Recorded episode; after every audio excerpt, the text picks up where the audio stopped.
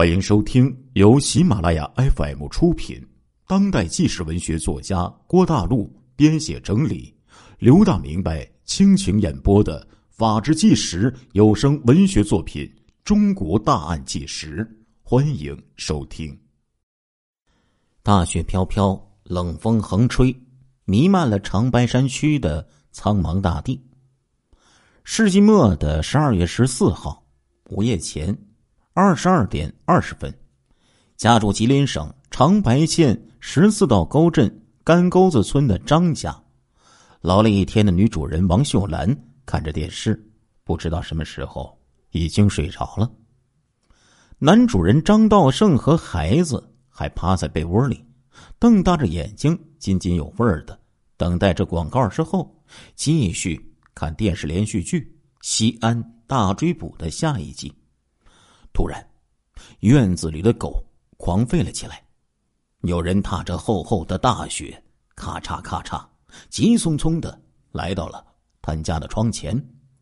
随着冻满冰霜的窗户被砰砰砰的用力的连续敲打，来客喊着张道胜的名字。还没有等张道胜下地开门，突然见到一个身披着雪花。汗流满面的女人闯了进来，张道胜大吃了一惊，穿了一条衬裤，坐起来，望着女人说：“嫂子，你咋来了呀？”来客名字叫做刘品，他的目光散乱，擦了擦额头上的冷汗，一屁股坐在了炕沿上。见到屋里两铺炕上都没有自己的丈夫刘作普。浑身一颤，刹那之间手脚冰凉，急声问道：“你大哥前些日子没来找过你吗？”“没有啊。”张道胜说。“咋的了，嫂子？”刘品用手抹了一把突然涌出的眼泪，回头看了一眼身后已经醒来的女主人王秀兰，又叮嘱了一句说：“道胜，你大哥对你不错，你们。”可别骗我呀！我骗你干什么呀？他真的没来，不信你问秀兰。张道胜极力的抑制住心灵的颤动，来客忍不住一声呜咽，大颗大颗的泪珠终于抑制不住的滚出了眼眶。见到他这样睡得稀里糊涂的张道胜的妻子，不知道发生了什么事情，急忙坐起身来，看清不速之客后。立刻热情的嘘寒问暖说：“哎呀，嫂子呀，你啥时候到的呀？”农村女人淳朴热情的天性，让刘品心头一热。但是此刻他实在是没有功夫跟他细说了，心事全在丈夫的身上，痛苦担心之中，好不容易挤出一个苦笑，算作回答。这时候才想起把脖子上的围巾。摘了下来。王秀兰不知根底，又问他外面冷不冷？嫂子，你还没有吃饭呢吧？我下地给你做一些。刘品一把拦住了他，带着哭腔说道：“还吃什么饭呢？你大哥离家八九天没回去了，身上还带着钱，至今下落不明，连个电话也没有往家里打。”今天一早三点来钟，我就从家里出来了，松江河找了，长白也找了，哪儿哪儿都找遍了，可是哪有影子呀？王秀兰心里一惊，瞅了瞅丈夫，张道胜也瞅了瞅她，没有吭声。刘品一边哭一边继续说：“十二月二号，他跟我说，你给联系好了。”一吨人参，说你让他快来长白看货，我不让他来，都到年根儿了，还出去跑啥呀？再说现在哪哪都挺乱的，他一个人带那么多钱出门，咋让人放心呢？我让他等孩子放假，从长春回来跟他一起来，有啥事儿还有一个照应。可你大哥说啥也不干，顾着年前多挣一点钱。五号那天，他去银行取出钱，连家都没有回就走了。到今天也没有回去。也许他感到有什么不祥的预兆，说着说着，不由自主就扭身搂着王秀兰，忍气不止，弄得王秀兰也不好受，扶着他瘦弱的肩，跟着掉了眼泪。沉默了一会儿，张道胜问：“那他没说去什么地方啊？”他就说上干沟子来找你呀，可是他根本没有来呀。张道胜劝说道：“大嫂，你先别哭，能不能是大哥怕你不让他走，骗你？你们两口子走岔路了，你上这儿来，可说不定大哥这会儿已经买到人参拉回去了。不可能，要回去，他早就回去了。这么长时间，连电话。”也没有往家里打，以前从来不这样。来客斩钉截铁，擦了一把鼻涕，说道：“万一呢？”王秀兰也说：“她希望也是这样。”刘品低声啜泣着，他是一个急性子，嘴上虽说不可能，眨眼功夫，转念又想倒希望真的是那样，于是不顾已经小半夜，又天黑路滑。抹着眼泪，急匆匆的跑到村里，敲开小卖店又给家里挂了个电话。结果，一颗悬着的心再次压上沉重的巨石，彻底失望了。这种失望带来的打击更加的强烈，更让他无法承受。这似乎真的暗示了什么。他是哭着深一脚浅一脚，摔了好几个跟头，重新回到了张道胜的家中。膝盖都跌坏了，却没有觉出来疼。你想怎么办呢，大嫂啊？张道胜已经穿好了衣服，关心的问道：“我寻思你大哥这一次买身，十有八九是叫人给害了，不是绑架，就是叫人抢了。”张道胜暗吃一惊，说道：“能吗？肯定是这样的。”想到这个结果，刘品泪水纵横。他知道自己被逼上绝路了，不报警不行了。张道胜凝望着窗外的雪夜，仰天长叹，半天不发一语。慌忙之中，他又从另一个方面提出了疑问：“大嫂，有句话可能我不该说，可是到了这个时候，不能说也得说了。他在外面。”能不能是有别的女人？是不是拿钱去找小妞去了呀？不能，他不是那样的人。刘品一口否定说：“在一起过了几十年了，你大哥要是有那份花花肠子，早就等不到这一天了。那些吓人的小姐，别说还要钱，就是白给他，他也不会要的。”听着刘品斩钉截铁的口气。张道胜翻了翻眼睛，一脸苦相的说：“难道我大哥，他真的？” 最后，张道胜说服刘品到附近再找找刘作普。第二天，一夜的大风雪终于停止了，但是天色依然阴沉沉的，干巴巴的冷。干沟子村离十字道沟镇不太远。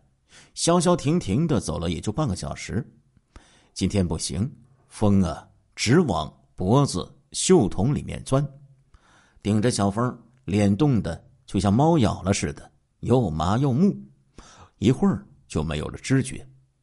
张道胜和刘品背过身去，对着走了一阵儿，再转过身来，正着走了一阵儿，好歹进了镇子。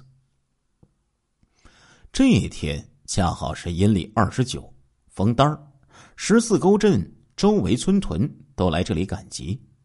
这东北的农村呢，冬天赶集是农民们生活当中的一件大事他们主要通过这种定期聚会的方式，来调剂一下冬闲季节枯燥沉闷的农耕生活，既出售土特产，也购买必需品，达到交换物质产品和精神交流的目的。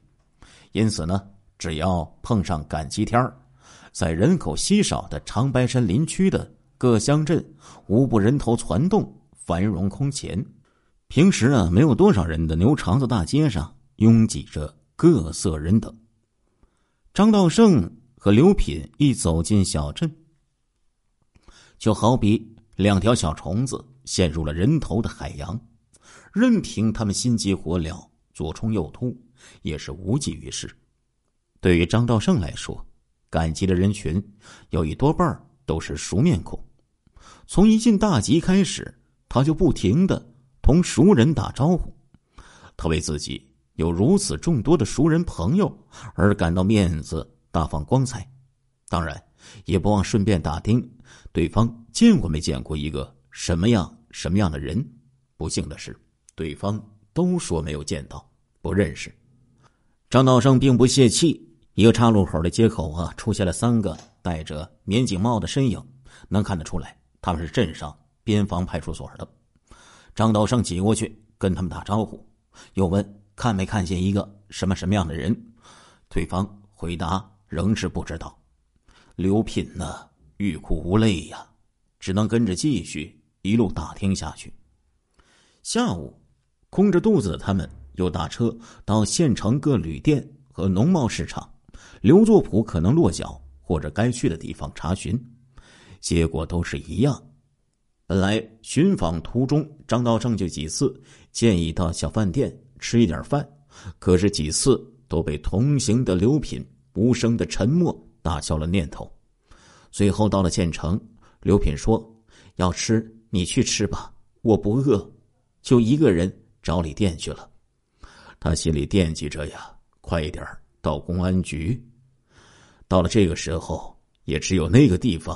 能让他保留着最后一点不灭的渺茫希望了。鸭绿江大街二十二号，担负着当地社会治安稳定与边境安全双重任务的长白县公安局，就在这座大楼里。十二月十六号，又是一夜的暴风雪，在黎明前，终于是风停雪住，县城一片银白的世界。审了一夜的案子，终于拿下犯罪嫌疑人重要口供的刑警大队队长徐峰晓，让安平和邵刚两个年轻的刑警把人呢送回到一壁之隔的临时羁押室，然后让个个熬得头红脑胀的下属们抓紧时间迷糊一会儿，养一养神，天亮之后好有力气下乡起赃抓人。安排完之后，徐峰晓自己也回到了办公室。何一躺在办公室的值班床上，闭了灯，这才发现窗户外面已经透进了微明的天色。又是一宿没合眼，徐峰晓把新一天的工作环节呀过滤了一遍，直到认为可以放心了，发胀发沉的脑袋呀，这才感到真的有一点迷糊了。就在刚刚进入朦胧佳境的时候，一向警觉的徐峰晓猛地被一阵响动给惊醒了。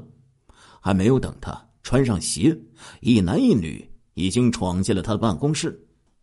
女的尚未露面呢，哭声啊就已经传进门里了。转眼之间就站在了他的面前，早就已经泣不成声了。因此，尽管他说了许多话，可是。因为他说出的话里面全部掺杂着断断续续的眼泪和哭声，徐凤晓人虽然醒了，脑袋却好像还没醒过来呢，竟然一句话也没有听明白，他哭诉的到底是个啥？但是他知道肯定是出了大事儿了，咋回事啊？徐凤晓披上了衣服，揉了揉眼睛，问道：“我丈夫失踪了。”失踪了，徐峰晓睡意全无，这一下子真的醒了，也精神了。坐下说，坐下说，怎么回事啊？女的强忍住眼泪，刚想细说，就听跟他一起进屋的那个男的说：“徐大队，是这么回事我叫张道胜，干沟子村的，他叫刘品，抚松东港的，俺俩来报案，她丈夫失踪了。”刘品正想找地方坐下，他有点站不住了。徐峰晓顺手一指，让他坐在沙发上。张道胜接着解释说：“她丈夫叫做刘作普，前些日子来咱们县里收人参，到现在八九天了，下落不明。昨天半夜，他上我家去找，我也没见着啊。我又领他到了十四道沟和县里来找，也没有找到。他怎么上你家去找啊？徐峰晓转向张道胜，想起他刚才直呼徐大队，又叮问了一句：“你认识我吗？”“我也是长白的，能不认识你吗？”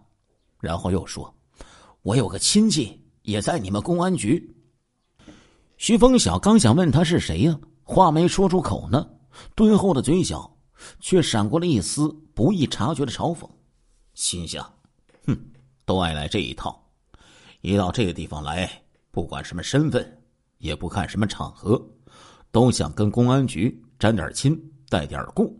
切，好像有什么亲戚在公安局，腰板就硬了。”想是这么想啊，表情呢却丝毫。没有表现出来，仍然是神不外露，庄重严肃，嘴里问出的话却是：“刘作普在长白还有别的朋友或者亲戚吗？”“没有，就他一个。”刘品一指张道胜说道：“俺俩是朋友。”张道胜说：“你们说他可能失踪了，根据或者线索是什么呢？”“也没有啥根据。”就是直觉，我大嫂到俺家一找一哭，我也毛了。直觉告诉我，这个分析也许是对的。直觉并不能代表事实啊。徐峰晓故意这么说了一句，有时比事实还要准确。他没失踪，怎么到哪儿也找不到啊？哎，这个张道胜啊，还比较认真的。是吗？徐峰晓突然打断了他的话头，说：“你上过几年学？”“呃，初中。”哦。徐峰晓点了点头，心说：“难怪，又是也许，又是分析，还有什么直觉之类，没有九年文化，怎么能说得出来呢？”手中的笔却下意识的在纸上划了出了好几个张道胜、张道胜的名字。冷不丁回过神来一看，又拉掉了。你和刘作普是怎么个朋友？从头说说，越细越好。徐风晓一字一句的说道。张道胜咽了一口唾沫，望了望身边的刘品，说：“我和老刘在一起做人参生意好几年了，有赚有赔，关系处的也挺好。今年他又托我给他联系。”我就在宝泉山和劳保队参厂啊，给他联系了一吨货。本来打电话都说好了，老刘也答应上长白来看货，让我到时候接大客车。可是不知道咋整的，那天老刘根本就没来，下大客车的人都走光了，我也没有见着他的影儿。这是哪天的事儿啊？十二月五号。这个时候。刘品呢，已经平静下来，一边擦着眼泪，一边抢着说道：“看来呀，他对那个对于他们全家来说，也许是一个黑色日子的记忆刻骨铭心。”接着说，徐峰晓扭头看了看刘品，对张道胜说道：“刚才说到哪儿了？”张道胜掏出了一盒石林香烟，抽出一支，朝着徐峰晓一比划。想扔给他，徐峰晓急忙摆手表示不会抽。张道胜掏出气体打火机，噗的一声，哎，把香烟给点着了，吐出了一口浓重的烟柱，随之又神奇的全部一丝不剩的吸回到了肚子里。然后他接着说道：“啊，没接到老刘吧？我当天晚上也回不了家，就在旅店住下了。”第二天一早回的十四道沟，就这么回事儿。你住的哪个旅店呢？张道胜似乎一愣，马上回答说：“呃，长白旅社。”徐峰晓默默的看着张道胜，突然他又问刘品：“你丈夫这次出门身上带了多少钱？”刘品半点也不含糊的说：“四万五。”徐峰晓思考了片刻，两只大手用力的在脸上刮了刮，又合在一起捏了一捏，粗硬的骨节发出几声脆响，倦意再次袭了上来，对刘品和张道胜两个人说：“行，这个事儿啊，我知道了，你们先回去，我们查查再说。”有消息了，会及时通知你们。有一条啊，如果这期间刘作普回去了，你们两个也要马上给我们说一声，好不好？行。两个人点了点头。亲爱的听众朋友们，这一集的《中国大案纪实》播送完了，感谢您的收听，我们下一集再见。